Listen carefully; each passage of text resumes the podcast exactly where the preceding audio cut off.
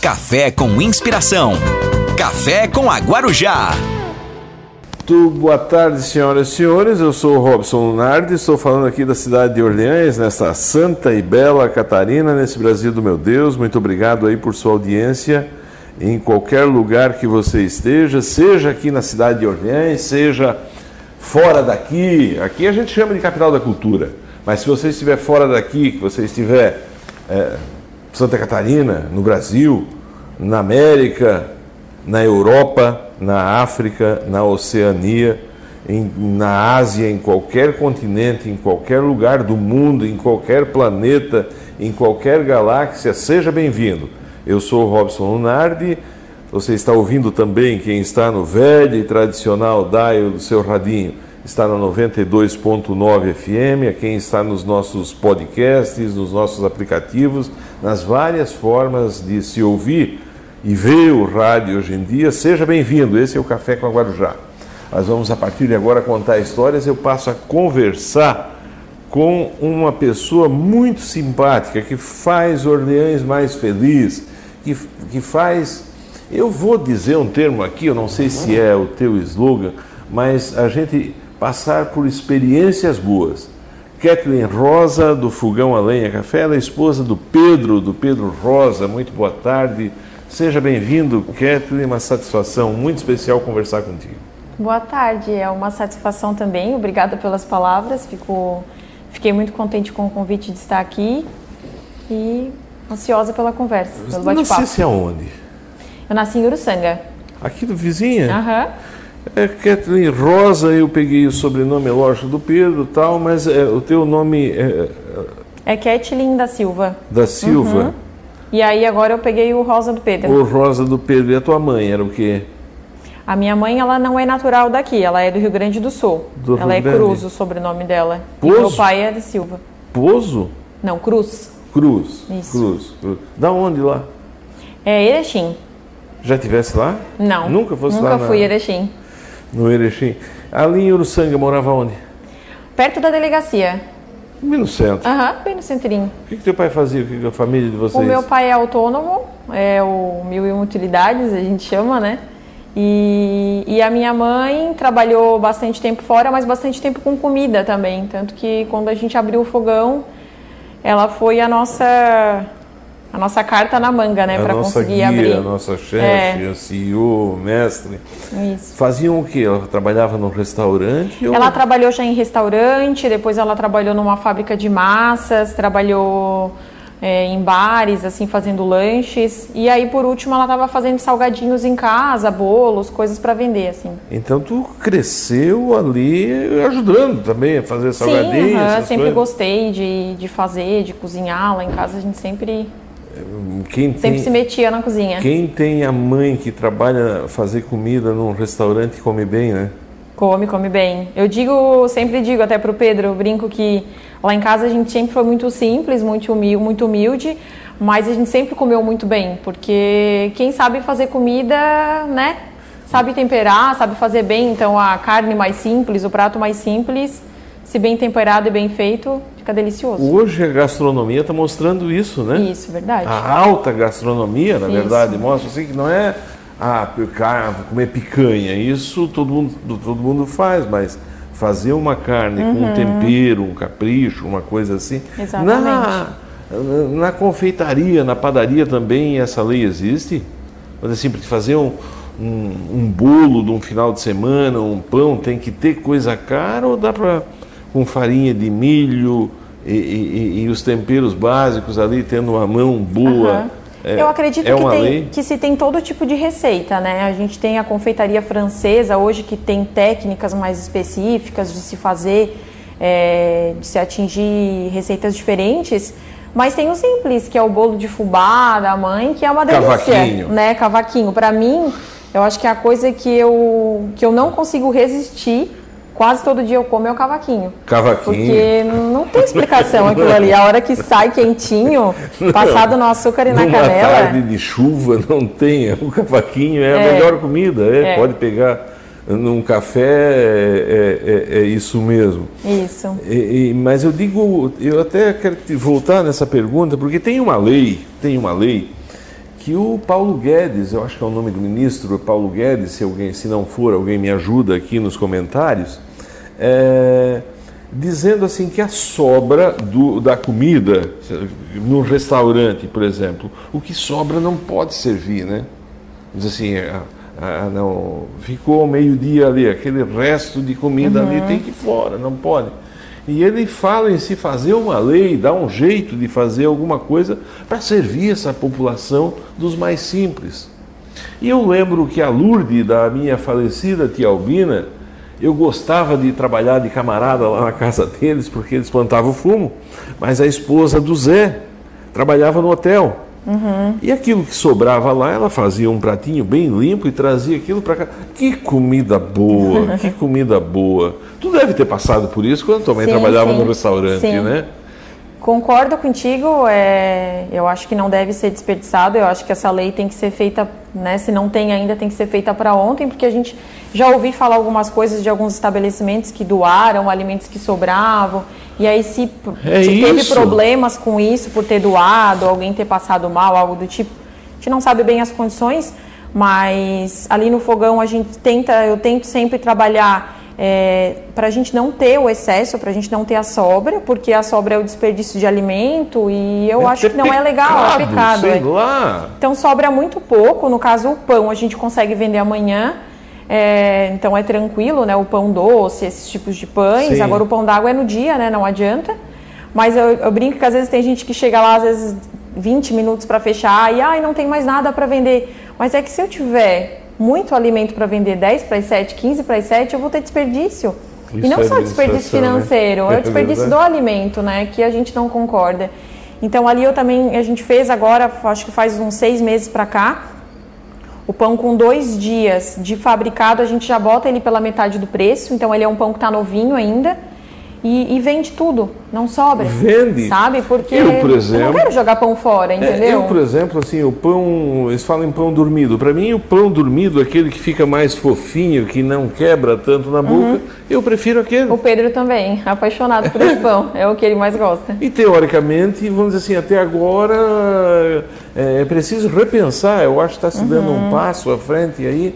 Isso dá-se aonde? Eu não sei. Antes, deixa eu só dizer, eu estou aqui conversando com a Kathleen Rosa. Ela é proprietária da melhor casa, da melhor padaria, da melhor confeitaria de Orleans. Pode passar.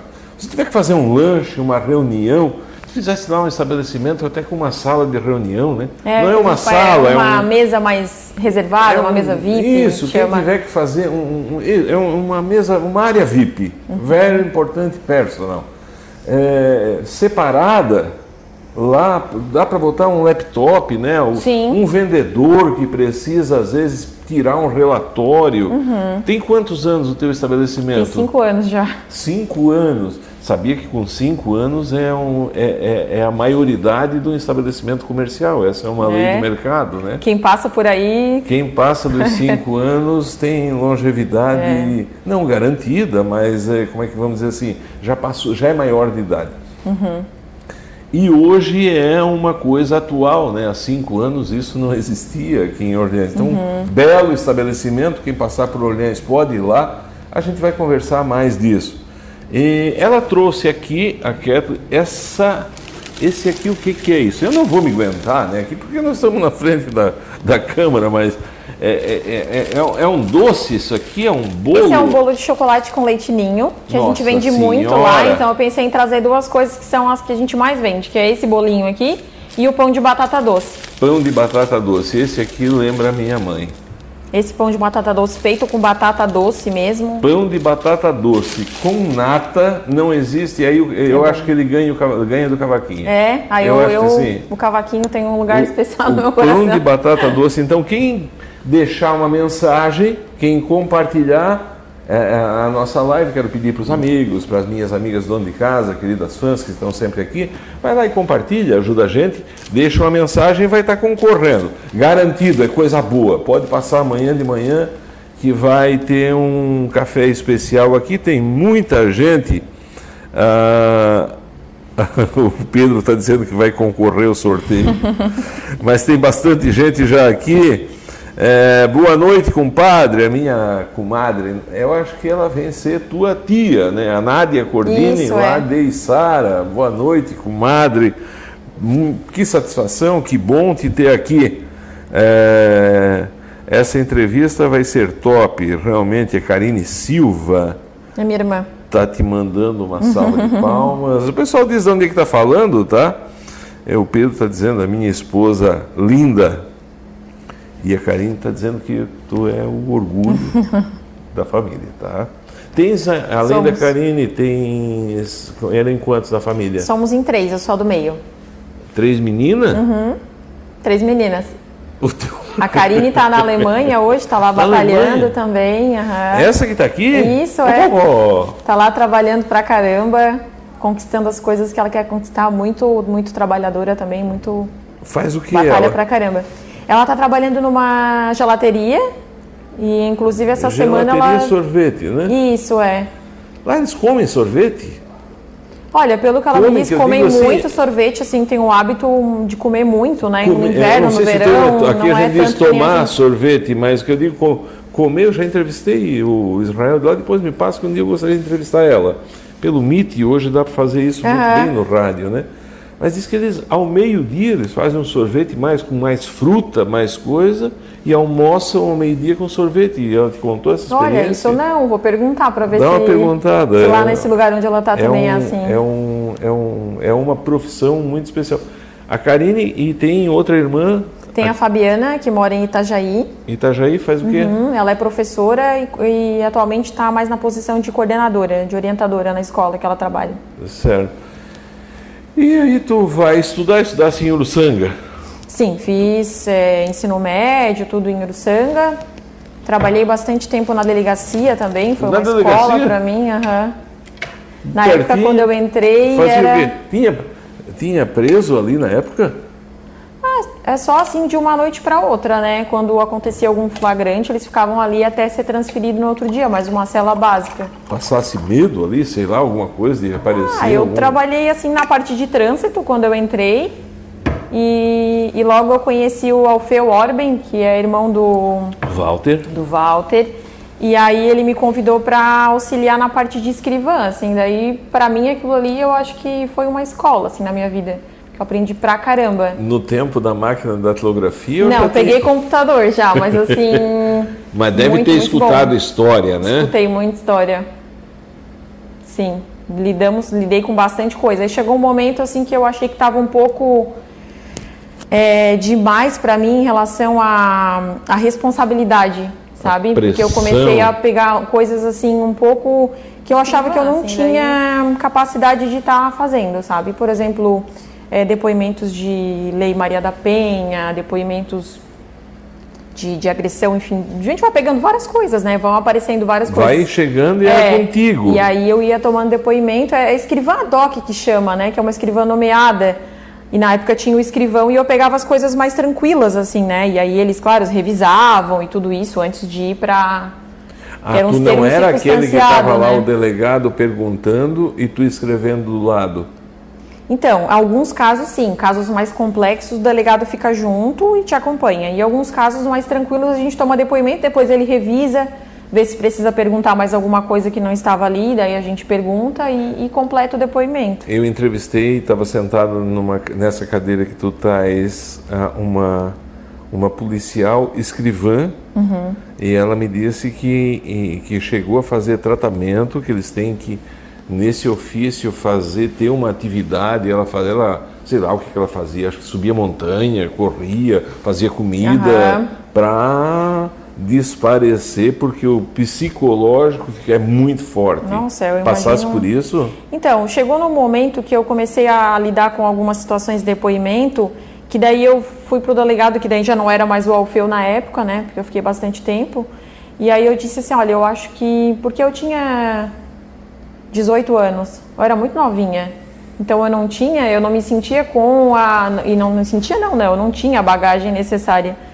E aí eu disse, não, eu acho que eu prefiro voltar lá pro trânsito porque era um, né? A Mais policial- tranquilo e tal. A policial me disse que teve depoimento de ela sair para vomitar. Nossa. É, não, não cheguei a lidar com coisas nesse nível, mas coisas que te emocionam é sempre um pouco. É pesado, assim, né?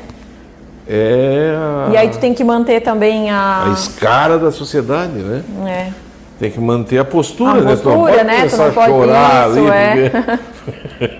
ou ficar bravo e querer dar uns Isso tapaços no, no, no- no cidadão. Depois disso, e aí, essa foi a tua primeira profissão, então? Foi. E aí depois eu fui pra aí, saí do, voltei pro trânsito, fiquei mais um tempo. E aí surgiu a oportunidade de eu ir pra Unisul. Aí, Aí, eu fui. terminasse estudo lá em É, daí foi onde era. Eu, eu fiz um grau? ano, fiz dois anos de administração e não me encontrei, assim, nesse meio tempo que eu estava na delegacia, Em Criciúma. em Criciúma. Daí eu larguei a administração e comecei história, na, Uni, na Unesc mesmo. Só que eu sempre gostei de arqueologia, então eu disse, ah, agora é. Como é que tu vai gostar de arqueologia? Por ver na televisão, em, em revistas, livros, eu sempre achei aquilo ali fascinante, assim, sabe? Arqueologia de Uruçanga é. muito forte, né? Tu lia os livros de Uruçanga? Eu fui, fui ter conhecimento maior depois, assim, na escola a gente, né, tem uma, Tinha um uma padre história lá, da é que é cidade, assim. Vergano? Não, é o nome. Tem um padre maluco lá que escreveu muito sobre a arqueologia de Uruçanga, né? Principalmente. Não, não era arqueologia, escreveu sobre a história. Sobre a história do contato ali, do- principalmente, tem do- bastante dos livros, índios, né? dos índios. Entrasse nessa área? Eu entrei porque foi a minha monografia, né, na faculdade, foi sobre o contato do índio com, com o italiano. No hino de Uruçanga tem uma frase lá que diz nossos irmãos indígenas, eu não vou lembrar da letra, que nos primeiros contatos como um grande, mas foi foi Foi, um foi muito violento. Foi, foi muito... um contato de extrema violência, Sim. né? Sim. Como é que foi ali em Uruçanga? Então, eu Mas- olha, faz bastante tempo que eu. Faz pelo menos aí uns oito anos isso já. Mas. Basicamente, o italiano veio para cá, como a gente sabe, né, com uma expectativa de vida melhor. Então, ele chegou aqui com uma promessa de terras para morar, é, enfim, uma vida melhor para plantar, para de colher. terra, de financiamento, Sim, de tudo isso. de instrumentos agrícolas. Isso, é. E chegou aqui ele se deparou com nada disso, né? Com Com, terras matão. que. um mato e com, e com índios que já viviam aqui. Então, sempre que alguém comenta comigo nesse assunto, eu sempre digo que, na verdade, eu, eu acredito que os dois são vítimas. Né? Não, não, que é eu tem nunca- muita, tem muita gente nunca- que traz o índio como vítima, né? Mas não, não, não estou dizendo que ele não é, óbvio que ele é, né? Mas eu acho que os dois são vítimas, porque É. o italiano também foi vítima de um. Vai fazer o quê? É. Vai fazer Então, o assim, quê? foi, foi bem. E vítima também da ideologia da época, né? Porque na época se achava que o europeu era superior em relação ao indígena. Se acreditava fielmente nisso. Então, foi uma matança horrível que aconteceu, óbvio, né? Não, acho que não, não Contra- tenho que ver isso, mas Matança horrível, assim, a ponto de contratarem bugreiros, né? Matadores de índios, fazerem emboscadas. isso é. De não ficar ninguém, né? Isso. Foi um extermínio de uma raça. Foi. E não foi só em Uruçanga, foi em todo, É, todo o foi em toda a estado. nossa região, né? Tem Na verdade, uma- na época, se eu não me engano, Uruçanga e Orleans faziam parte do mesmo território, Todo né? território. O- e o índio não tinha essa é, esse pensamento, essa ideia de território que nós temos, que o Isso, europeu é. trouxe. Aqui, mesmo. ah, o governo disse que aqui é a tua terra. Uhum, propriedade índio, privada, o né? índio nem morava num lugar só. No tempo do Pinhão, eles subiam a serra, eh, viviam um tempo em Uruçanga, depois passavam para cá, nunca conheceu. É, o índio vivia de caça e de coleta, por exemplo. Caçadores e então, coletores. o índio, ele ia lá, ele via a plantação de milho. Ele pegava o milho. Ele não tinha noção de que o milho pertencia ao italiano. E para o italiano era roubo, não é? Porque estava invadindo a minha propriedade, estava roubando o meu milho. Então, a gente tem um conflito de, de ideologia, de forma de pensar, que levou a tudo isso. Chorasse quando apresentasse sua monografia. Ah, eu fiquei bem nervosa, assim, eu me emocionei em vários momentos, porque a gente lê a história, eu entrevistei algumas pessoas na cidade, a gente vai coletando esses depoimentos, né, e, e traz. Só que para mim foi o mais o mais legal foi chegar no final e chegar a essa conclusão, que eu não podia dizer que um era. Não podia também trazer na minha, na minha monografia o italiano como matador, sabe? Ou como. Um né? assassino. Não podia, porque na verdade ele também era vítima. Não constatasse isso. Na verdade, tu provou que. É, Sim, o teu discurso mostra vítima, exatamente né? isso, né? Ó, tu vai lá Exatamente. no outro lado. Sem falar que nós estamos dizendo num tempo aí que era incomunicável. Isso é. Cartas talvez tivessem, mas não, não temos. Não sei se achasse alguma carta. Eu nunca vi. O Maurício Celar, um historiador, disse que tinha carta. Eu nunca vi uma carta. Inclusive, usei inclusive um livro do Maurício Celal, também trazia bastante relato. O Maurício tem um material Aham, bom nesse sentido. Tem, tem. Do confronto, né? Isso tem Uhum. muita coisa assim. Belo trabalho. E aí te encontrasse na história, então. Encontrei, e aí quando eu fui para a Unisul, lá, arqueologia, Saísse. saí de Uruçanga e fui para Tubarão. Isso, mas fez a faculdade na Unesc. Comecei na Unesc. Fiz um semestre ali, um semestre, e fui para Unisul. Aí fosse morar lá, Fui morar lá. sozinha.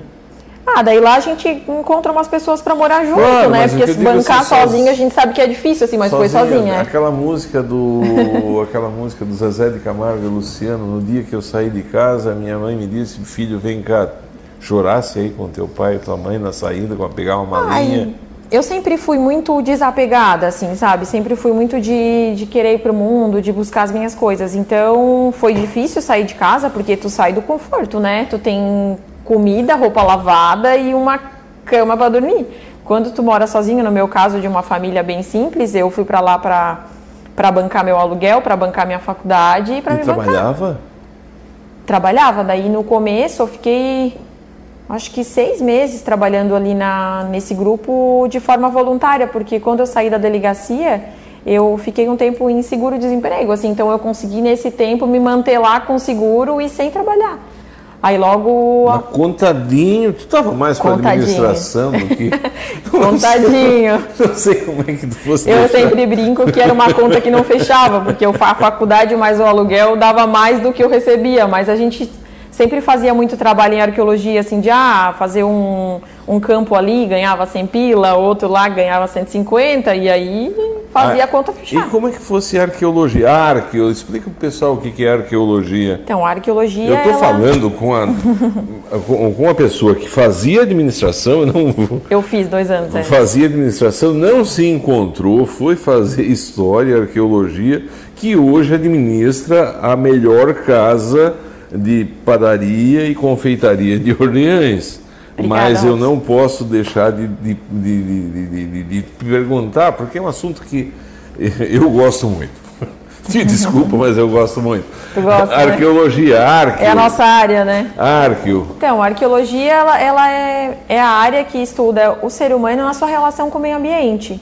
Então, a gente ia nos sítios arqueológicos escavar para entender como o homem que viveu aqui é, na pré-história lidava com o meio ambiente. E a gente faz isso como? Estudando aonde ele ocupava, aonde ele enterrava os, os entes dele. E aí a gente encontra O os lixo- alimentos que ele o comia. lixo daquela sociedade. Encontra também o lixo, é, encontra tudo, né? Quase tudo. É, em alguns sítios a gente encontra restos humanos, dependendo da região a gente não encontra. O sítio Encontra arqueológico, o que, que é? Um, é um lugar que vocês demarcam. Um sítio arqueológico, geralmente a gente vai demarcar de acordo aonde tem é, resquícios arqueológicos. Então, a gente começa fazendo pequenas perfurações e aí a gente delimita a área ali onde a gente está encontrando ou não está mais encontrando nenhum vestígio. E aí delimita e estuda aquela área. Está se falando nisso, ah, é bobagem, mas é assim, ó. Para tudo é preciso um, um- um laudo, né? Vai fazer Sim, uma rodovia hoje uma aqui, tem que sim. ter.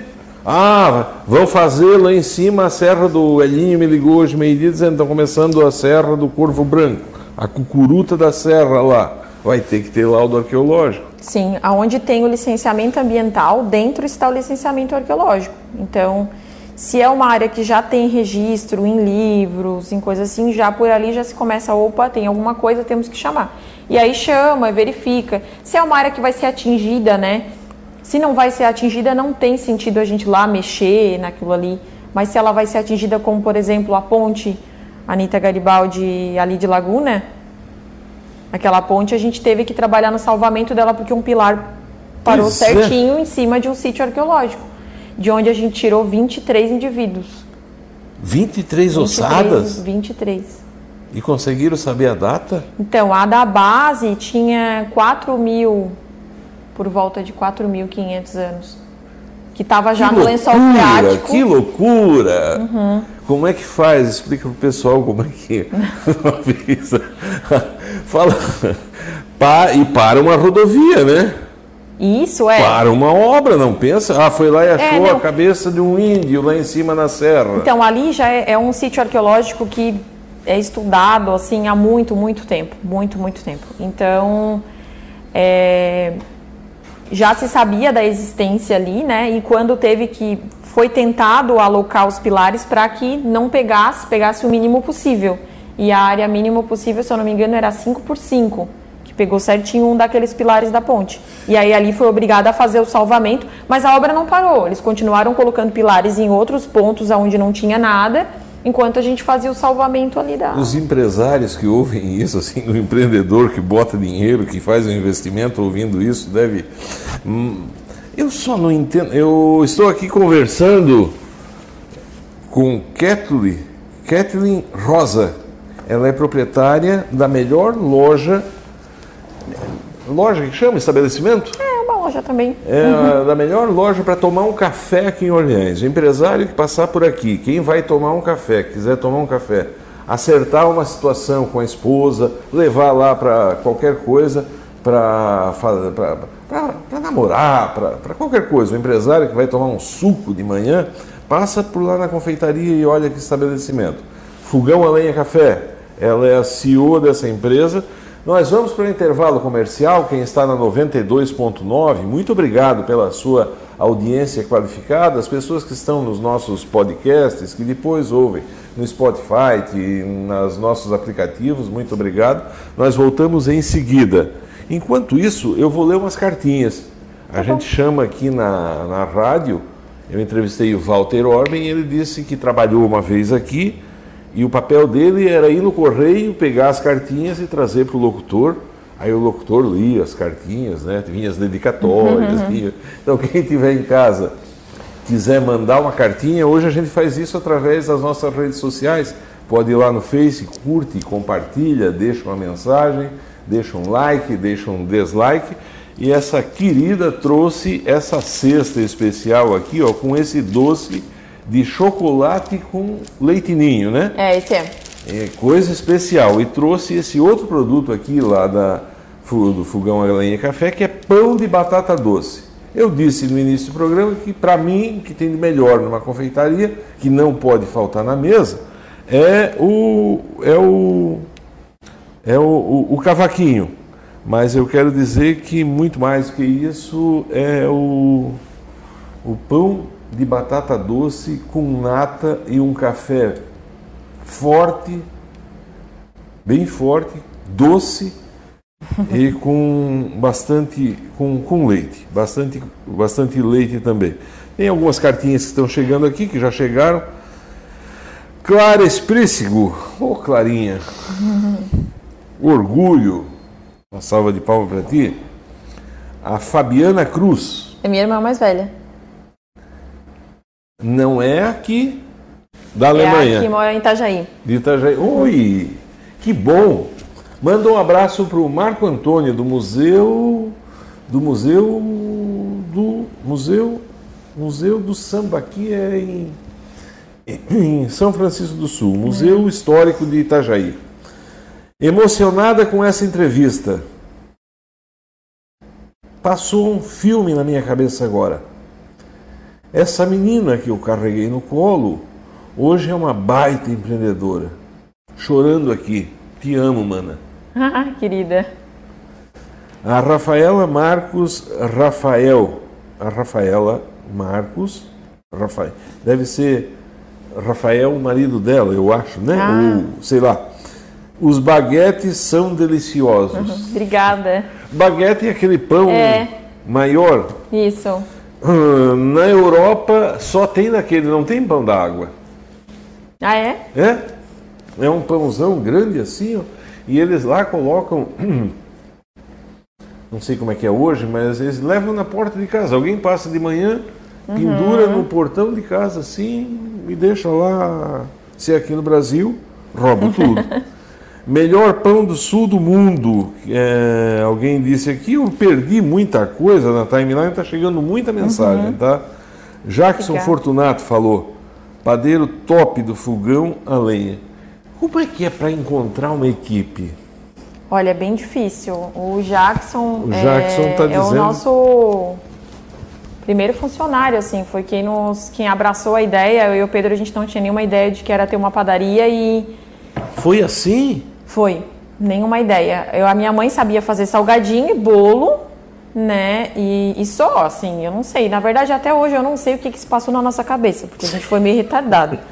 Porque aí a gente foi conversar com o Jackson, porque o Jackson é, pô, tem uma experiência, a família dele é de, de padaria, de ter padaria, assim. De onde é Fortunato aqui Ele é de Uruçanga. Uruçanga. É. Ô, Jackson, muito obrigado pela E tua aí presença. ele disse, não, eu, eu ajudo vocês e se eu não conseguir trabalhar, eu ajudo nas receitas, a treinar quem for preciso e abraçou com a gente. E ele tá com a gente desde que o fogão abriu. E tá ele e a minha mãe lá desde que o fogão abriu. E depois foram entrando outras pessoas, mas é difícil ter... É difícil lidar com as pessoas. Eu, como empreendedora, também aprendi muito, né? Aprendi isso porque não fazia ideia de administrar um negócio, muito, muito menos fazer gestão de pessoas, que é difícil, né? A Taine diz que assim, a- lidar com as pessoas é a parte mais difícil É. do empreendimento. Zé Carlos Príncipe também fala isso. Né? É. É, é, é, liderar uma equipe, fazer a Isso, equipe se integrar. Uhum. fa- todo mundo ir na mesma direção, porque as pessoas são diferentes, né? As É. pessoas são diferentes. Verdade. A Malu Cordini, feríssima. Hum, obrigada. A Taice de Biase Scott. A Taice, a Taice. Taicefono. Ah, Taice, oi, que bom te ter aqui. Amigona. Dizendo que você é uma guerreira. O Sérgio Della Bruna. Della Bruna, só diz onde é que está falando, pessoal, que tem bastante mensagem chegando. Della Bruna ou Uruçanga, né? Eu acho, Sérgio, é, eu acho que é, não tô lembrada do nome agora. Sérgio Della Bruna, um grande programa. Boa noite, Catherine. O Geliardi Antonélio Baggio é lá do Rio das Furnas. E o Geliardi, eh, o Geliardi tem que vir aqui, né, Geliardi? O Giliardi, ele vê lá um cavaleiro fantasma que está aparecendo lá no Rio das Furnas e a comunidade está apavorada, verdade, o pessoal fala. E tu vem aqui, mas nunca fala, né? Vamos um dia contar. Deixa um abraço para toda essa gente valente do Rio das Furnas.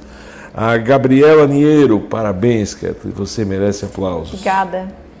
A fogão a lenha, a Thais está dizendo aqui, realmente, fogão a lenha, o melhor. Você que ganhou aí cinco, ah, deixa eu mais cartinha aqui, a Janes de Lorenzi. Boa noite, excelente local e um atendimento admirável. Parabéns, Kathleen. Obrigada. A- Muito a- legal.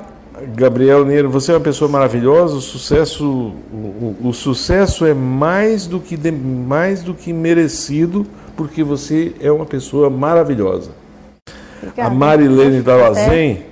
Tudo gostoso, adoro tomar café lá com as minhas amigas. Delícia. Ó, falamos agora da Alemanha. O Michel Demétrio também está aqui falando. é, Só diz onde é que estás falando, Michel, porque a tua irmã está onde? Como é que é o nome do lugar? Te lembra? Ah, eu não sei, porque é uns nomes difíceis, né? de Eu não sei. É uma É. cidade. Alemanha. Bota aí, a Karine, cidade- pra gente saber a cidade que ela tá. É, se tiver online, manda, ela falar manda gente. pra cá, mas como tem bastante. A, a, a Alemanha sintonizada, tenho que ir provar o fogão a lenha, atender o público é o mais difícil, está dizendo o Michel que trabalha lá. Foi o Michel que eu falei antes, que, eu, que ele disse que lá se, literalmente se come sorvete ao meio-dia. Ah. É um hábito diferente do da gente aqui. Uhum. Até seria alguma coisa, tu gosta muito de inovação, né? A Nádia Cordini, minha comadre, estou assistindo de Sara, mas sempre que posso vou tomar aquele café gostoso com um atendimento maravilhoso ali em Orleans, da Kettle no Fogão a Lenha Café. Obrigada, É, Gislaine Cipriano, boa noite, de Lauro Miller, tá todo mundo. Muito obrigado a todos que estão conosco na nossa rede social, na, no Face, né? Quem compartilhar, quero pedir para as minhas amigas, dono de casa, queridas fãs, vai lá e compartilha, deixa uma mensagem que vai estar concorrendo a essa cesta especial aqui, ó. Tem um pão de chocolate, um bolo de chocolate com recheio de leite ninho e esse pão, ah, ah isso aqui a gente, a gente, a gente tem que se segurar. Uh, é, realmente, é, mesmo que vá falar, é, eu não vou saber dizer o nome aqui, né? O Michel está dizendo, está falando de Drollschaggen. É. no norte da Alemanha.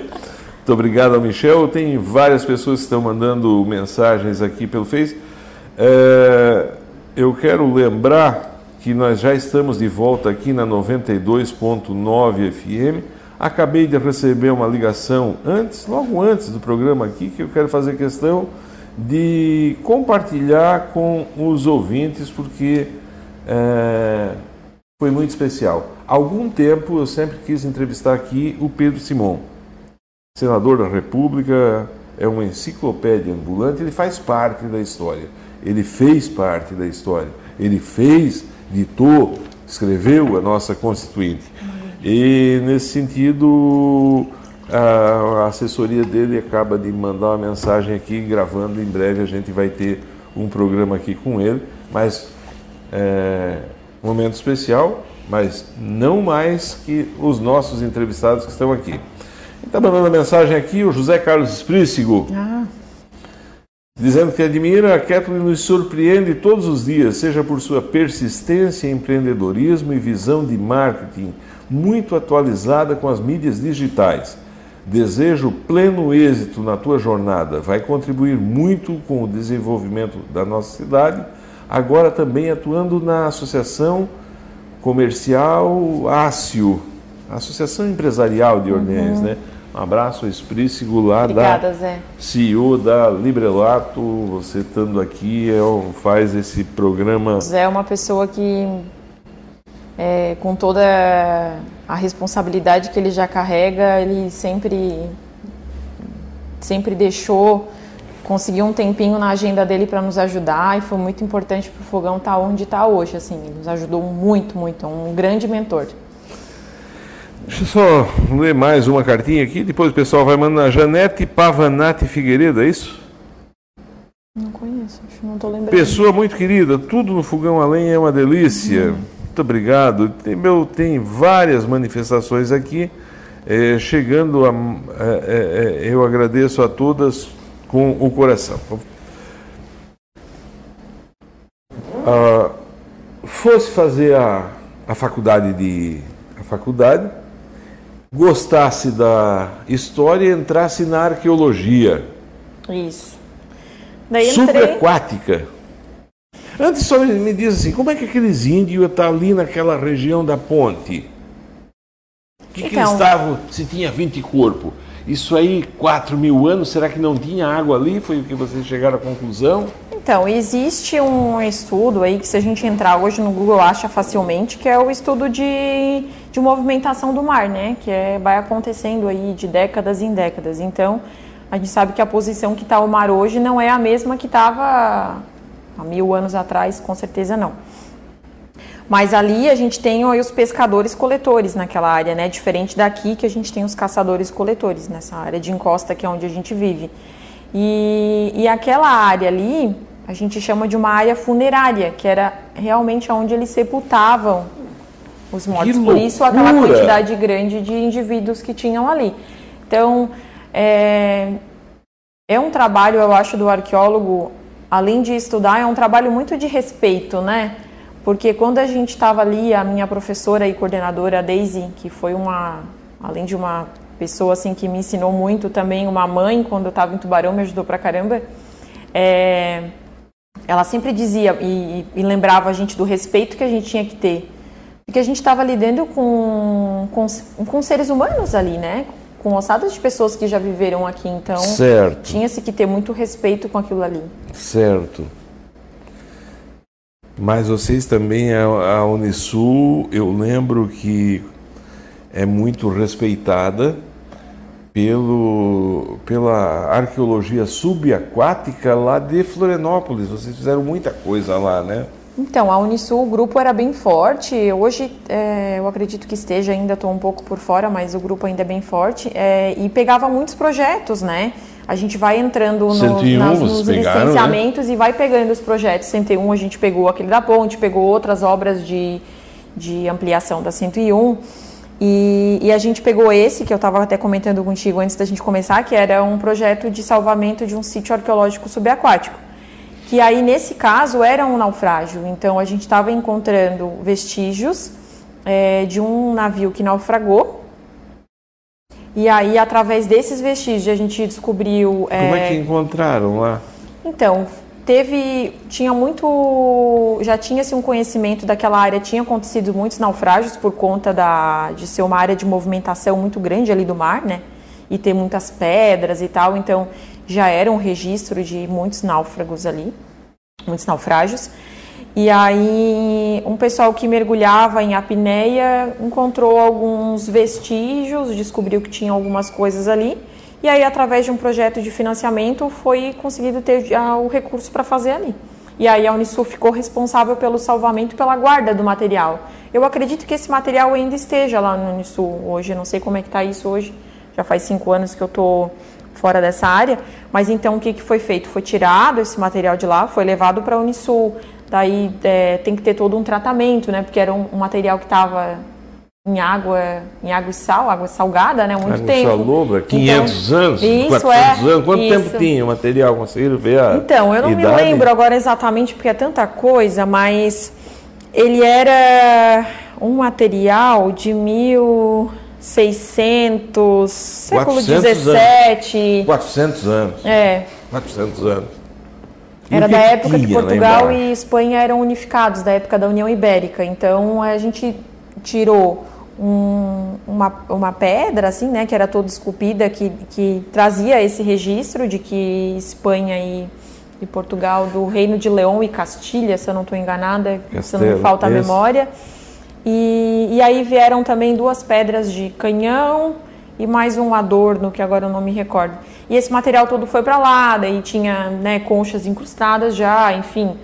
Foi feito todo o cuidado de retirar, mostrar o material, fotografar, registrar. E tá lá agora para visitação e sob a guarda da Unisul. é. É, de quem é a propriedade disso? É da União, né? A Unisul ela tem o direito de é, guardar e conservar, mas o bem do é do patrimônio da União. E se um que faz a pinéia lá embaixo encontrar um- uma barrinha de ouro? Não estamos falando de coisa absurda. Sim, Todo o ouro da América Central, da- da- da- do, do- México, da Bolívia, não, mas aqui de, da- da- de toda a América Central, dos Incas, dos Maias, de todo o, o solapamento que teve do dinheiro, do ouro ali, passou aqui nessa região, passou sim, aqui no- sim. no nosso litoral, né? E muita coisa afundou, muita coisa foi saqueada, Uhum. afinal. é, de quem é esse dinheiro? Então, é da União da também. União. Material, material arqueológico, tu é, manter ele em casa, tu retirar ele do, de onde ele está, ele não deixa de ser crime, né? Mas aí é outra história, né? É um Nós estamos aqui já... porque tem um dinheiro guardado aqui em cima no costão da serra dos jesuítas. Tu acha que aquilo ali é da União? Pela lei, é. É, mas Mas, aí- aí... a gente entrar em outros méritos. Mas que tem É. dinheiro guardado aí, tem. Pone, muito obrigado pela tua presença aqui. É, aí, aí- tu termina a faculdade. Sim. Conhecesse o Pedro daí? O que é que te botou a perder assim, o gosto que tu tinha? Tu fazia administração, não vou dizer botou a perder, que bom! E isso é muito bonito, né? Uhum. Quando se tem uma área. Mas tu fala isso com entusiasmo, dá para ver que tu gostava disso, né? Sim. Eu sempre digo que a gente escolhe a faculdade muito jovem, né? Eu fui fazer administração com 17 anos. Então a gente vai lá e escolher o que a gente vai fazer pro resto da vida Que era conta. com 17 anos. Então eu fui porque eu estava um pouco perdida, não sabia o que eu o que eu queria exatamente fazer. E a faculdade também, eu, eu sempre digo que nada é perdido, todo conhecimento que a gente Claro, adquire, ele claro, tem, tem claro. um sentido. Mas ali na, no meio da faculdade eu não, não, me, não me encontrava, não, não conseguia ver na prática tudo aquilo que eu aprendia, enfim, e aí deu a oportunidade de trocar, eu fui trocar para experimentar outras coisas e, e ver se eu gostava mais de história, porque eu já tinha essa vontade da arqueologia, né? Deixa eu só ler umas cartinhas aqui. A dona Santina Peron Bianco, muito obrigado, dona Santina, pela sua presença aqui. Boa noite, muito bom, amo escutar histórias, Bom ter você aqui, uhum, Obrigada. A Ivone Machado, Santa Clara, boa noite. Robson, estamos juntos mais uma vez aqui vendo a Ketley. Além de ver, você dá uma passada lá em cima. Quem estiver em casa, passa amanhã por lá e diz: Olha, eu escutei o programa, sabe? ouviu, é, é, e, e, experimenta o, o, o atendimento e a qualidade dos produtos que tem no fogão a lenha café. Aí como é que tu vem para Orleans? Terminou a faculdade? Terminei a faculdade, fiquei trabalhando mais um tempo, fiz essa especialização, fiz mestrado também, através de um projeto mestrado? que a gente tinha lá. E aí, o grupo que eu estava trabalhando, ele não estava tendo uma perspectiva de crescimento, assim, principalmente salarial, né? A minha professora, essa que eu comentei, ela tentou fazer alguns planos de carreira, porque nós éramos todos, sabe que a gente estuda pra caramba, né? Quem trabalha nessa área. E às vezes a gente não tem a valorização por todo o estudo que a gente tem. E aí tava quase toda a equipe lá com mestrado, alguns com doutorado. E aí a gente não tava tendo o retorno assim financeiro. E aí conversando eu e o Pedro, disse, olha, é, vamos vir morar esse... em Orleans, tu vai todo dia para Tubarão trabalhar lá. E aí a gente começou a ter essas coisas assim, ah, vamos, vamos fazer assim, não vamos. E ele disse, tá, e se a gente abrir alguma coisa, o que, que tu acha? Vamos tentar? E eu, meio louca, disse, vamos. E aí foi. Primeiro a gente teve a ideia de montar um café e a gente pensou, mas será que café? Porque qual era o nosso pensamento? Não é todo dia que tu tem dinheiro para ir lá e, e, tomar um café, mas o pão tu compra todo dia. Então a gente pensou em montar uma padaria para ser o carro-chefe com um café junto para a gente ter o cliente do, de todo dia, né? Que a gente tinha medo de montar só o café e o negócio não não deslanchar. É, e nesse tempo não se falava também, o café não era Isso, uma coisa é. assim. Aqui em tão... Orleans a gente foi, eu acho que com, com máquina de café expresso e tudo eu mais. Foi a primeira. Hoje, primeira se... máquina de café expresso, de certeza que foi. Foi, foi. Eu não sei se tem outra aqui em Orleans. Sei. Tem, tem, tem uns outros cafés muito bons. É, uhum. vocês puxaram, fizeram, abriram, abriram caminho. Ah, vamos colocar um café. Foram, como, é que, como é que é esse momento de, assim, de encontrar ah, tudo bem, vamos colocar um café numa padaria. Uhum.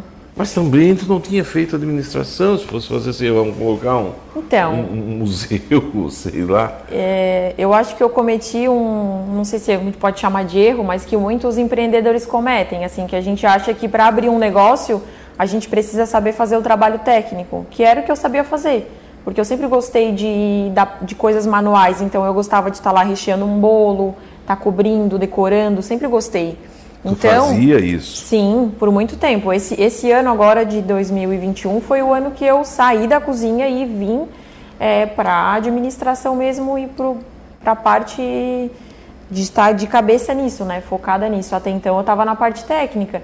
Só que eu via que o meu negócio não estava indo para frente, sabe? Apesar de eu te dizer, né? A gente tem esses cinco anos de negócio, mas a gente passou por muitas dificuldades e muitas, por eu não ter esse, esse olhar de estar lá na frente cuidando né, realmente dos números. Administrando o negócio. Administrando mesmo o negócio. Eu estava lá dentro, mas muito mais na cozinha, tanto que muita gente chegava, me via lá saindo da cozinha e dizia, ó, oh, tu tá aqui, como se achando que às vezes eu não estava lá, mas eu estava, só que lá dentro.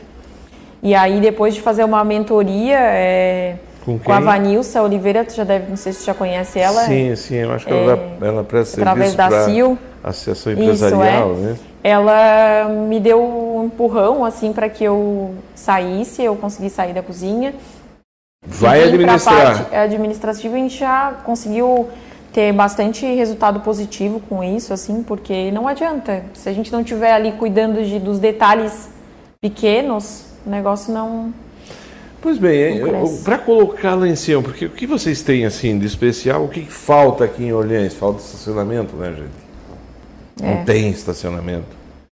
Agora até veio o rotativo aí, uhum. não sei, a gente vê muita reclamação, coisa, não sei, um dia temos que falar mais desse rotativo de Orleans, mas afinal ele resolveu em determinado momento aquilo que lá atrás não tinha, que era estacionamento. E vocês tinham, né? Esse é. é. o ponto estratégico foi Hoje está ficando pequeno já, porque a lomba está crescendo muito, né? A gente tem ali a Eletrojô, a Auriverde, é, que é muita circulação de carro por dia. Então, hoje, por exemplo, eu dei uma saída, a hora que eu voltei não tinha uma vaga da, do mercado ali para frente até a Auriverde, a Eletrojô não tinha uma vaga. Sabe? Que bom para ti. Né? Então, assim, é muita gente circulando e, e, e, realmente é um.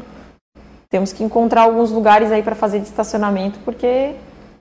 É, e esse é um problema mundial, né? É, não, não sim, tem, sim. Todo mundo hoje está de carro, né? É assim. Vamos pegar um caso aí na tua casa. Tu tens carro, o Pedro é. tem carro. Uhum. É, tem casa, tem gente que tem dois carros, né? Sim. Dois carros e uma moto e assim. Mas é o, é o caso de vocês, né? É. Tu tens um carro, o Pedro Isso. não tem um carro antigo? Tem, tem um, um carro velho que eu digo. não fala isso. Ele fica louco comigo. Ele é o Monza, não, um Gol, né? Ele tem um Gol Turbo. um Gol Turbo, estava lá no encontro de carros antigos lá em Pedras Grandes, é muito divertido, ele é uma pessoa do bem, acima. E apaixonado por carro. É, é encontrar um ponto para comprar as máquinas. Porque eu lembro que no começo tu fazia pão lá que tu veio, tu veio quebrando tudo, tu não botou uma padaria, né? Tinha pão sírio, tinha o caso desse pão, como é que chama aqui, o baguete. Isso. É, não tinha, né? Uns pães assim diferentes. É, então, é, esse é a pessoa que eu te comentei, o Jackson, ele tinha uma ideia de o que, que se precisava numa cozinha de padaria, né? Que a gente não tinha ideia também, de cilindro, de, de estufa e, e maceira e tudo mais. E aí ele nos ajudou, assim, a encontrar todo o material que a gente precisava. E aí a gente foi na cara e na coragem, assim. E fomos abrir. E a arquitetura daquilo, que também é uma coisa completamente diferente, né? Para a época e hoje, né? Uhum. É, é, atualíssima, né? Como é que foi? Então, o, a gente teve ali as mãos do, do Henrique, né? Do Kid, o que Kid. nos ajudou muito assim a, a colocar em prática todas as ideias que a gente tinha. Eu viajava bastante por conta da arqueologia, então eu tinha bastante referência de coisas que eu queria fazer, né? O Pedro também é bem, bem metido, assim, de, de gostar de, de, de, fazer das coisas. E aí a gente, ele botou em prática, ficou tudo maravilhoso, né? No começo muita gente tinha medo de entrar e a gente foi um medo que a gente teve assim porque muita gente dizia: "Ah, eu não vou lá porque é muito chique e parece que é caro". E aí com o tempo as pessoas foram vendo que não, é uma padaria, só que um pouco, né, decorada e com um ambiente diferenciado. Abriram, como é que foi no início? O que que e aí o início é sempre Então, no primeiro ano, já de cara, assim, o Pedro teve a apendicite dele que estourou, assim, que foi ali, foi em setembro, que dia é hoje? Hoje é dia 14, 14. né? É, amanhã faz cinco anos que ele teve o apêndice estourado, assim, foi uma coisa traumática, né? Então, assim, a gente estava com poucos meses de padaria aberta e já teve esse, esse boom, assim, um susto muito grande. Que a gente levou ele para o hospital é, nos, nas últimas possibilidades de ele se salvar, sabe? De, de apêndice. Então, foi traumatizante. E aí, no negócio. Eu lembro, todo mundo é, chorando. É, foi, né? foi horrível, foi a horrível. A Nádia, o Zé Calo, vocês, Sim, a foi horrível, Laci, foi horrível. Mas foi graças horrível, a Deus né? ele saiu, conseguiu se recuperar super 10. E aí depois a gente teve outros desafios. Dia 15 de, de setembro foi o SUS. 15 de setembro, é. Cinco anos amanhã, né, comadre? É. Tá dizendo aqui. A gente faz cinco anos de, de fogão a lenha também. A gente faz em julho, né? Já abrimos dia 21 Gol de turbo, julho. ele faz questão de dizer que é. É? Ele está dizendo gol que turbo. é um é carro velho. É um gol, é um gol é um turbo. gol turbo. É. E aí foi, quer dizer, assim, para começar, então foi Isso, uma... e a gente tinha a ideia de que tinha que abrir um negócio, mas não tinha muita ideia de quanto a gente tinha que ter de capital de giro. Então a gente achava que ia faturar tanto por mês e, e não, não conseguimos, não não não estávamos faturando aquilo que a gente achava que ia faturar. E aí o dinheiro começou a faltar, daí a gente vendeu o carro dele, vendeu meu carro. E, só... e a gente foi se Deixa eu só encerrar o programa aqui na 92.9 FM. Muito obrigado pela audiência de vocês. Você tem um, bastante pessoas que conversam conosco. Dentre elas, eu vou citar uma em especial aqui, homenageando a todos. Muito obrigado pela tua audiência, Padre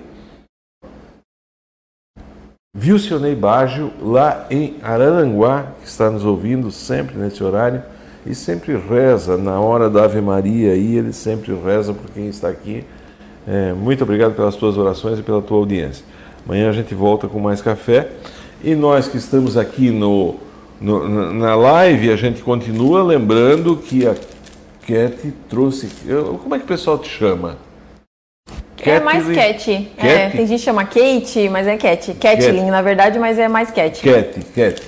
A Cat trouxe aqui essa cesta maravilhosa. Quem compartilhar a live, quem deixar uma mensagem aqui, vai estar concorrendo, como é o caso de todos que estão aqui. Ah, o caso da dona Beatriz Rigueto, lá de Florianópolis, está aqui conosco, te desejando boa noite e curtindo a tua presença aqui, a Ivone Machado e dezenas de pessoas que estão aqui. Não é fácil. Não, não é não fácil. é fácil ter não um é negócio. e aí a gente percebeu que a gente tinha aberto um negócio talvez grande demais para que a gente pudesse é, dar conta, né? Porque geralmente as pessoas abrem o quê? Um café com duas, três mesinhas e vai devagarinho aumentando, né? E a gente, a gente dizia, meu Deus, a gente é maluco. Porque a gente abriu um negócio aqui com 10 mesas, né, que a gente tá tem feito. que ter muito funcionário, e aí é um, né, uma loucura. Mas devagarinho o negócio foi, foi acontecendo e eu lembro assim, o Pedro, o Pedro sempre foi assim, ele é a pessoa que mais me deu força, assim, porque ele não tá ali no fogão, né? A administração é feita por mim. Ele é meu sócio, mas me ajuda nas decisões e tudo mais mas ele é a minha a principal força, assim. Então, todas as vezes que eu pensava em desistir, ele Chegou dizia, não, mas vai. Nossa, teve vezes, assim, tem uma cena que ele até, ele sempre fala, que eu tava chorando no colo dele, assim, dizendo que eu não queria mais, porque eu tava, assim, já muito Chegou cansada. Uhum. E ele dizia assim, não, mas tá todo mundo elogiando, tá todo mundo gostando. Eu dizia, eu não quero elogio. Eu quero ver o negócio dar certo, eu quero lucro, sabe? Não lucro no sentido só do dinheiro, mas ver o negócio dar certo, né? Porque a gente bota o dinheiro ali e a gente quer ver o negócio prosperar, né? Então me emociona muito, até porque ele me deu muita força, me dá até hoje, assim, me incentiva muito. E se não fosse isso, sim, e aí, enfim.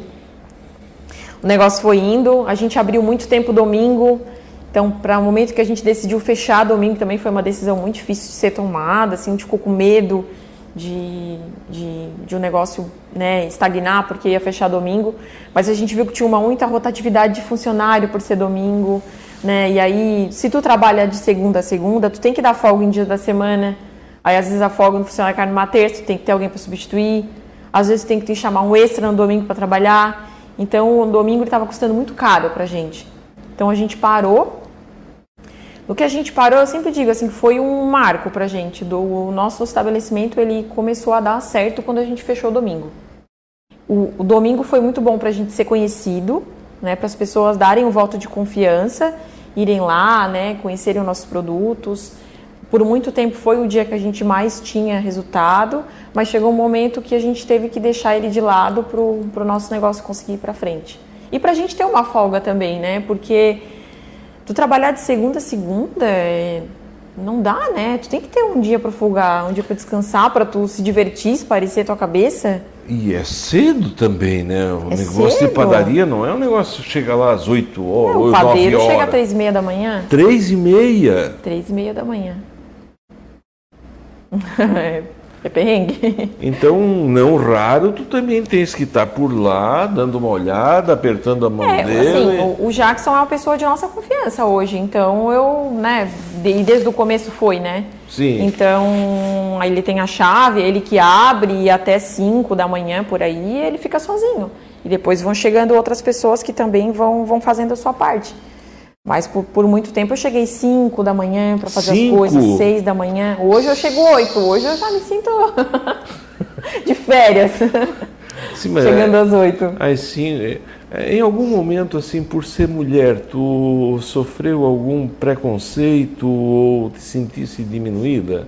Aí eu acho que nós, enquanto, enquanto mulheres, assumindo uma opção uma opção não, uma, uma posição dessa, a gente sempre sente um pouco uma desconfiança.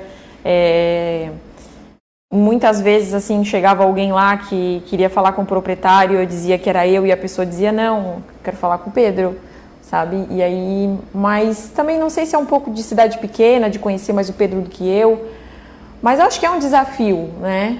Mas em contrapartida, a gente tem mostrado que a gente sabe fazer muito bem o que a gente faz e, e já foi pior e a gente já está num bem o equilibrado no mercado. Clay Zomer está te mandando um abraço, uma salva primo. de palmas uhum. e o Rogério Bega Matuchak deve ser a polacada lá do Chapadão que está junto conosco.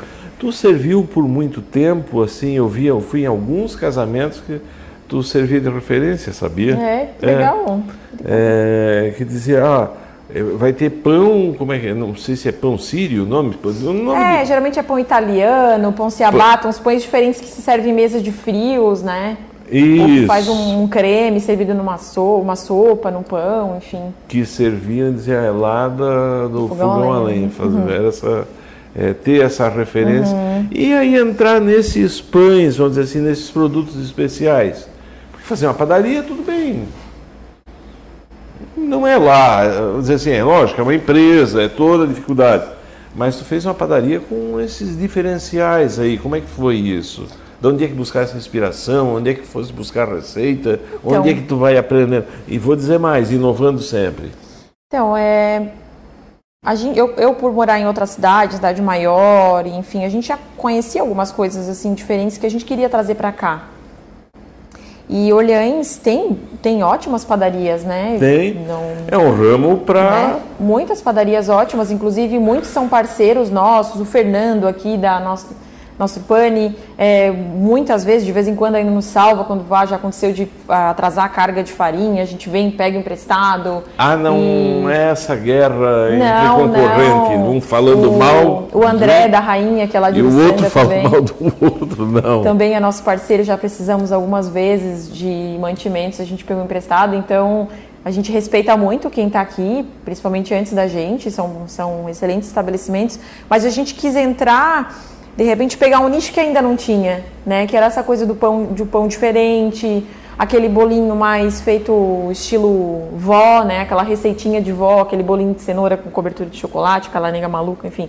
A gente quis era pegar um, um nicho que ainda não tinha. Essa foi a nossa proposta, assim, né? E deu super certo. Tem uma cartinha aqui lá de Florianópolis. Minha super fã, Dona Batriz. Dona Beatriz Rigueto, o dia que vir para cá, vem para cá para contar a história, Dona Beatriz. Quando eu for em Orleans, quero visitar o fogão a lenha, pois eu já ganhei num sorteio uma cesta de café. Foi uma de... Então, tu me mandou aqui, eu acho que foi, foi, é? foi. foi mandasse aqui para foi, mandasse aqui para a rádio. Foi, né, Dona Beatriz? Que legal. E eu sorteei aqui, olha só o que, que ela deu. Pois eu ganhei um sorteio de uma cesta no café. Foi uma delícia principalmente o café. Quero fazer um estoquezinho. Um abraço, muito obrigado Obrigada. pela sua presença aqui e pode ir lá que você vai ver que é um lugar especial, diferenciado. Me conta, onde é que acha a receita? Porque assim, o pão é tudo igual. Não, não. O teu pão é o teu. O da padaria, ah, é pão d'água, chama pão francês, né? Uhum. Não sou do tempo antigo de falar pão d'água. Mas o pão d'água aqui de baixo, ele é diferente lá de cima. Sim. Eu acho até que pode na receita lá, pode... é coisa do padeiro, é coisa do... É, cada é, padeiro tem a sua receita, né? A, a, padaria, ela é a alma do padeiro. Então, assim, o nosso padeiro lá é um cara bem competente também. Então, ele trouxe as receitas dele com ele. E a gente também vai pegando inspiração na internet, os próprios fornecedores vão trazendo novidades né, a gente. Ó, oh, tem esse produto aqui que faz isso e, né, e traz para experimentar, para conhecer. E aí a gente vai, vai agregando. Agregar valor depois de. Depois, depois é, chama agregar valor isso, por exemplo, tens um ambiente lá especial, né, para fazer uh, chegasse a fazer algum aniversário, alguma reunião, é, naquele lugar, o que, que já aconteceu lá dentro?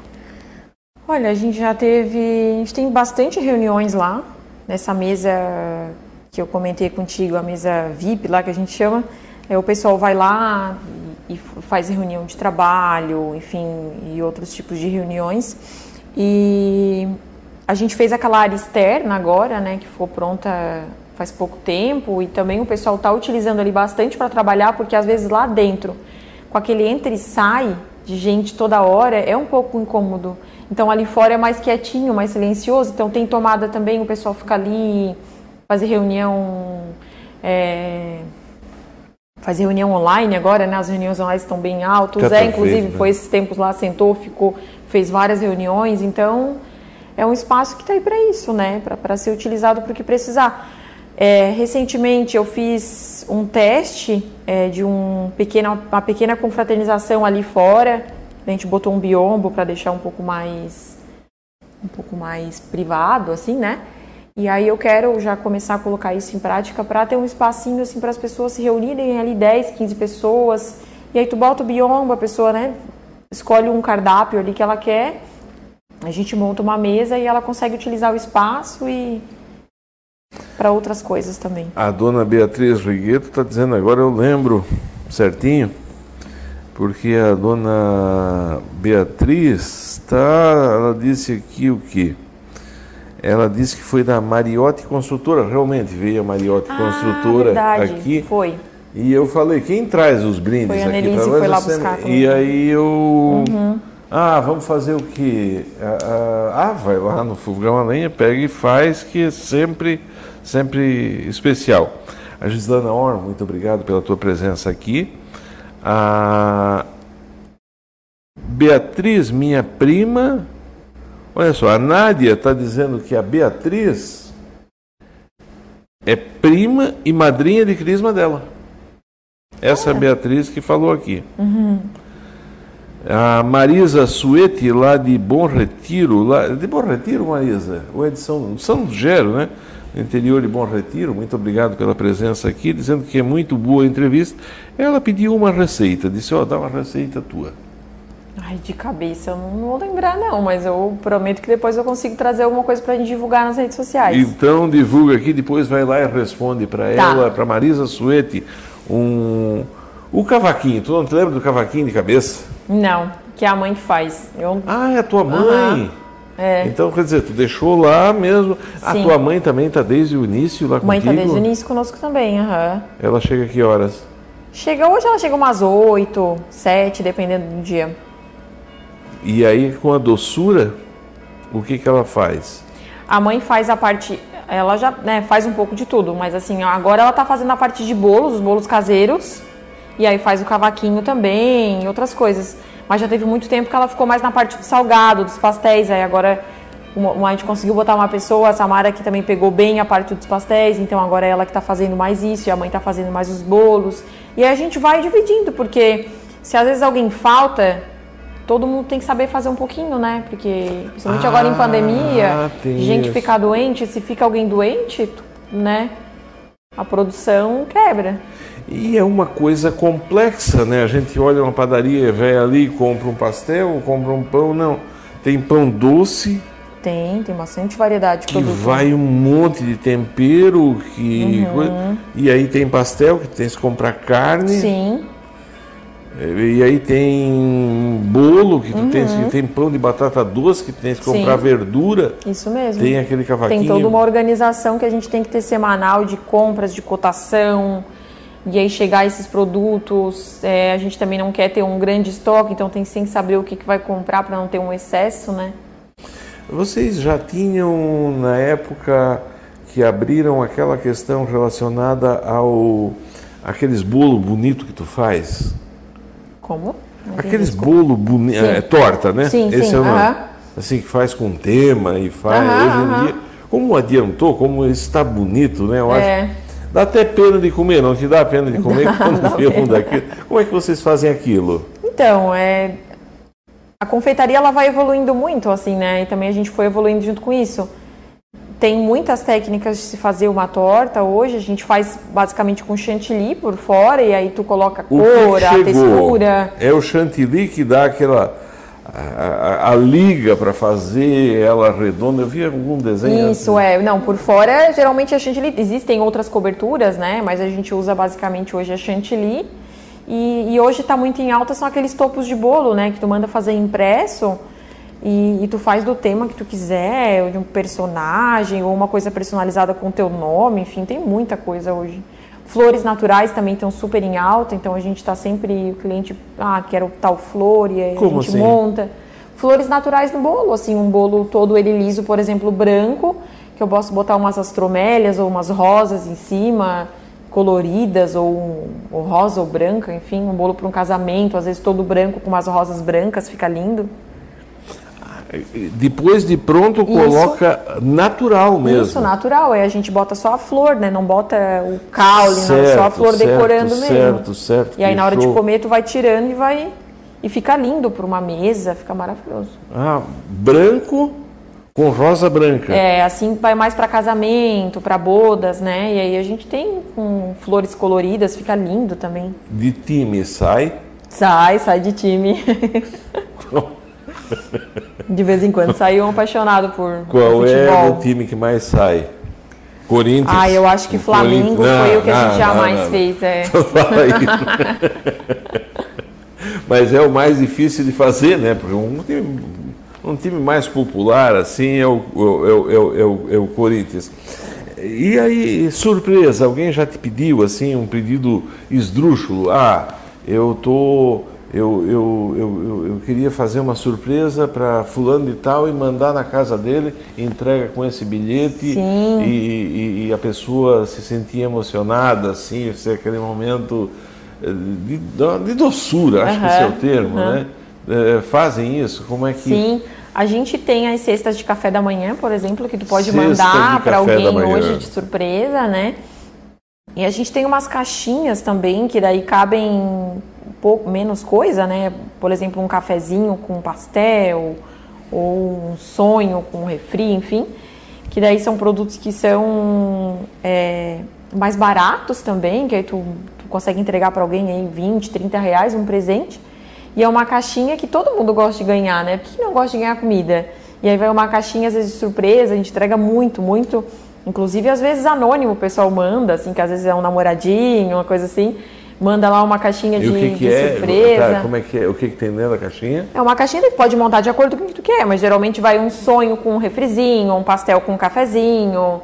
E aí a gente tem de vários temas. Coisa tem- simples, assim, Isso, nada é. complexo, nada Não, muito coisa caro. simples, coisa... é. Que tu consegue mandar. Quem ganha ama, né? Porque quem não Claro. gosta de ganhar um, um, um agrado. E, e para quem dá também é um presente acessível, né? Baratinho. acessível, diferente É. também, né? Porque ah, dar- hoje em dia e, e- e já teve já- fora também já levasse coisa assim, por exemplo, já ultrapassasse a- o limite de Orleans? Já entreguei, eu acho que em Uruçanga, em Braço do Norte, em São Lugero. Tem uma cliente nossa que ela faz eventos, a Giovana, ela disse que já levou bastante salgado nosso para Criciúma também. Daí ela faz aquelas, né, nessa época de pandemia teve bastante as festas na caixa, né? E aí ela levou bastante salgado nosso para Criciúma, que ela também tem bastante cliente de lá. Mas é mais na nossa região, porque ele é um produto que é legal ser consumido no dia, né? Então não dá para ir Florianópolis também, já, já levei para minha cunhada, inclusive, bolo de. Então vamos ver, fazer uma propaganda então aqui durante o programa, assim, olha, quiser dar um. Essa é para mim uma coisa genial. Eu uma vez ganhei um arroz doce de um prefeito estava estava em São Joaquim, fui lá visitar o memorial. Quem quiser ir em São Joaquim não deixe de visitar o memorial lá próximo da igreja. Aí o, o prefeito passou por lá e disse: "Eu vou te dar um presente. Vem cá". Levou lá num barzinho, tinha um arroz doce. Um negócio completamente diferente do que a gente costuma comer aqui. Eu comi aquilo com tanto gosto assim, e foi uma coisa tão simples assim, mas Aham. foi com o coração dele, ele me levou lá e ficou conversando, ficou contando, é uma coisa especial, né? Quem quiser, vai lá e, e, e, e vê esse arroz doce. Para ti tá atualizada, como é? Participa de feira? Tem muita feira desse né, no teu ramo? Eh, só antes eu preciso te perguntar, como é que foi a pandemia? Como é que tu atravessou? Sim. Que barbaridade! Então, a pandemia foi assustadora, eu acho que para todo mundo, assim, né? Eu não me sinto nem, não, não tenho nem coragem de reclamar, porque eu acho que o ramo da alimentação foi um dos que menos, digamos, foi atingido, porque comida todo mundo precisa comprar. Então, talvez num momento de necessidade eu deixe de comprar uma roupa, mas não vou deixar de comprar comida. Não deixa de comprar né? comida. Então, mas para o empresário foi um desafio, porque foi, foi um desafio muito grande. com o funcionário, Sim. como é que foi o distanciamento No começo social? a gente tinha um medo, a gente não sabia, né? Enquanto a gente não sabia ainda o que, que era doença, enfim, de, de funcionário ficar doente. Aí no começo afastava, né? Afastava todos aqueles 15 dias sem nem ter exame no começo. Lembra? No começo não tinha nem Isso. exame. Hoje, em dois dias, tu já faz mundo. exame. 24 horas tu faz exame hoje. Tu já sabe se é. Tu afasta, ou apareceu um sintoma, afasta no dia, amanhã faz o exame. No começo era 15 dias sem nem exame. Então, muitas vezes nem era, né? E com o terrorismo dentro da empresa. Sim, um medo muito grande. Ficou é. Como é que foi isso? A gente, por ser padaria, a gente pod- podia trabalhar, porque nós somos essenciais, né, de Certo. acordo ali com o decreto. Então a gente continuou trabalhando. Mas teve alguns momentos assim que surgiram algumas notícias que ia fechar tudo, inclusive os essenciais, e aí bateu um desespero, porque quando tu tem eu tenho hoje 15 funcionários, tu, tu ajuda a sustentar 15 famílias. Então, e se eu Tu fechar? tens quanto? 15 funcionários. Então, assim, se eu fechar, quem é que vai pagar o 50 salário? empregos, 50 pessoas, tu sabia? E aí, quem é que vai pagar esse salário, né? Então, bate um desespero, porque é uma responsabilidade grande. Então, em muitos momentos eu tive assim, meu Deus, se fechar. Então, a gente voltou a fazer as entregas que a gente fazia só lá no começo. E aí, a gente. O fogão só podia entrar, pegar e levar, né? Não podia comer ali. Então, o nosso café, a parte de café ficou por muito tempo fechada. Então, a gente foi pra rua. Assim, o Pedro também estava afastado do trabalho por conta do que ele não podia, né? Ficou ali aqueles 15 dias sem trabalhar, aqueles primeiros 15 dias, e o fogão continuou trabalhando por ser essencial. Então era ele dirigindo e eu de carro, levando as encomendas, a gente ia, levava, o pessoal pedia no WhatsApp, entregava, entregava. E foi ali que a gente conseguiu fazer também com que o dinheiro continuasse entrando para a gente cumprir com as nossas responsabilidades, né? No teu ramo tem muita feira, tem muita coisa assim, como é que tu costuma, Então, tu é tem- muito tem evoluído feira- assim, o Esprícigo diz que tu é muito high-tech, talvez seja esse o termo, tá Obrigada. sempre muito atualizada. Eu sou muito ligada em rede social, então eu acho que hoje tu abre o Instagram, tu vai no explorar ali do Instagram, meu Deus, tu vê, tu vê coisa do mundo inteiro. Né? Hoje tu sabe o que uma cafeteria serve no outro lado do mundo. Né? Não, tu não tem mais barreira hoje, né?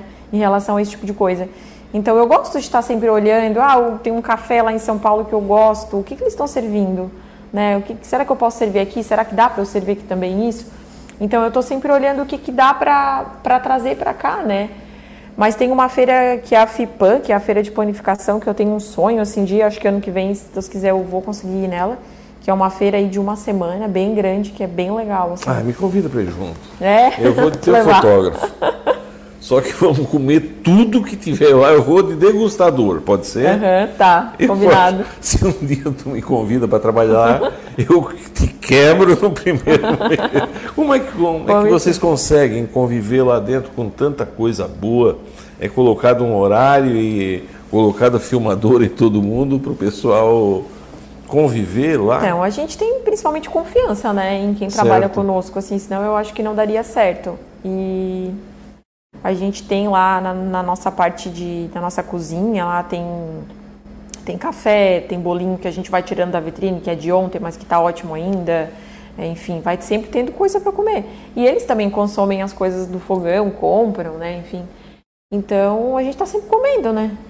sempre comendo. Cinco anos, cinco prêmios, como Sim. melhor confeitaria e melhor padaria de Orleans, né? Parabéns.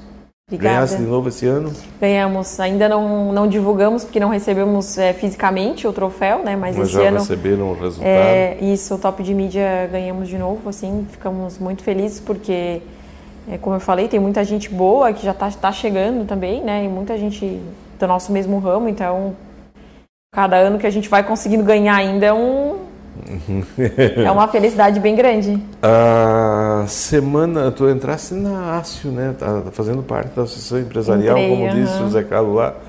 ah, é, é, o, é o caminho.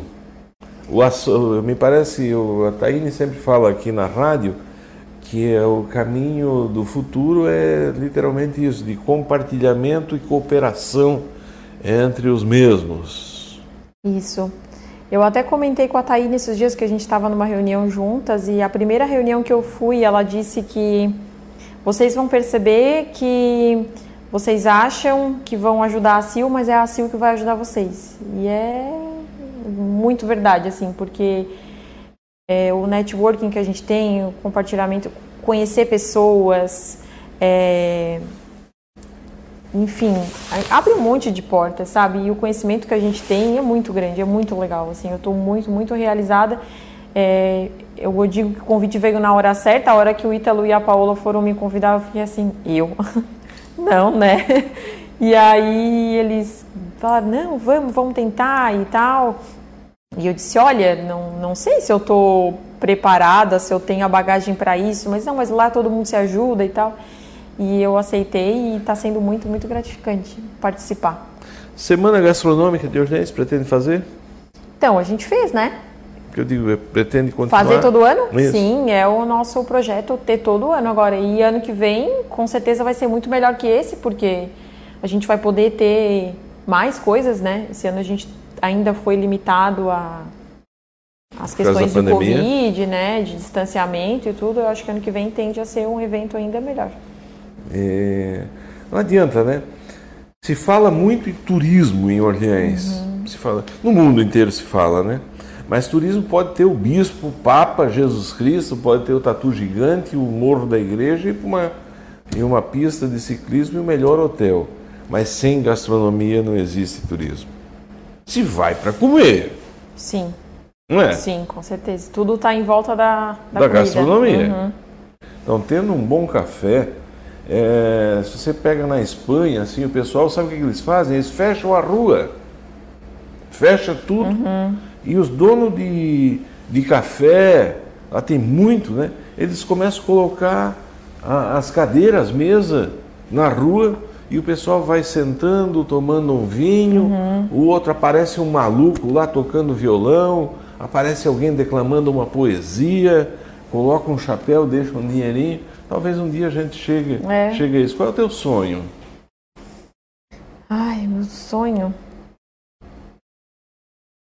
Ai, um sonho, eu não vou dizer assim para ti, eu tenho vários, né? Eu quero ter a minha casa, eu quero ter a minha família completa com um filho, eu quero que o meu negócio consiga aí durar décadas, que a gente consiga fazer isso perdurar para gerações, é, enfim.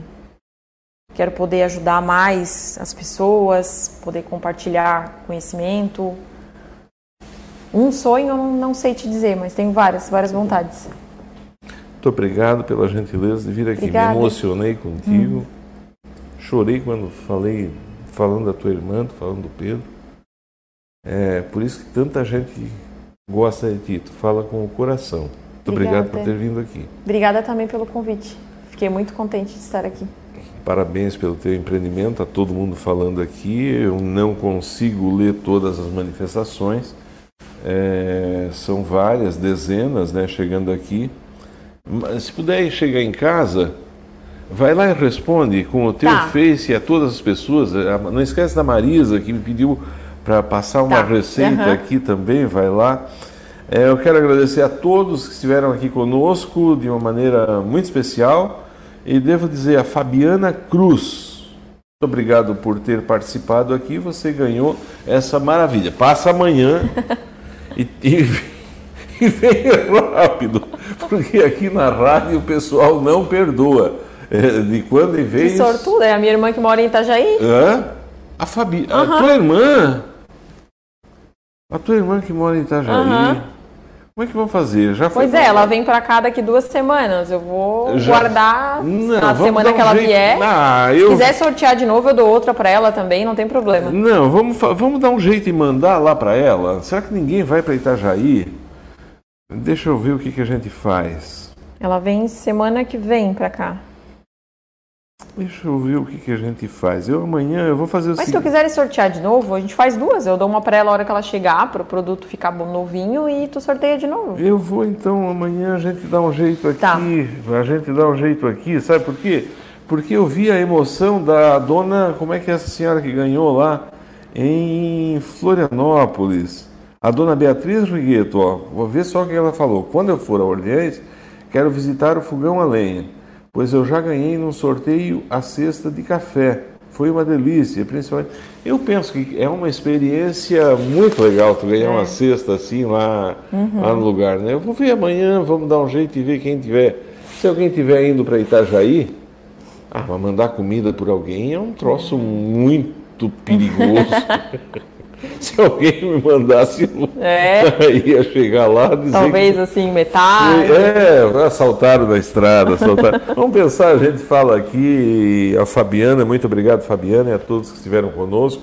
Eu não tenho mais tempo, passamos aí do horário, mas agradeço de coração a todos. Amanhã a gente volta, se Deus quiser, e Deus quer, porque Deus sabe que a gente é gente do bem e só quer o bem nessa terra. Forte abraço, fique com Deus. Tchau. Continuamos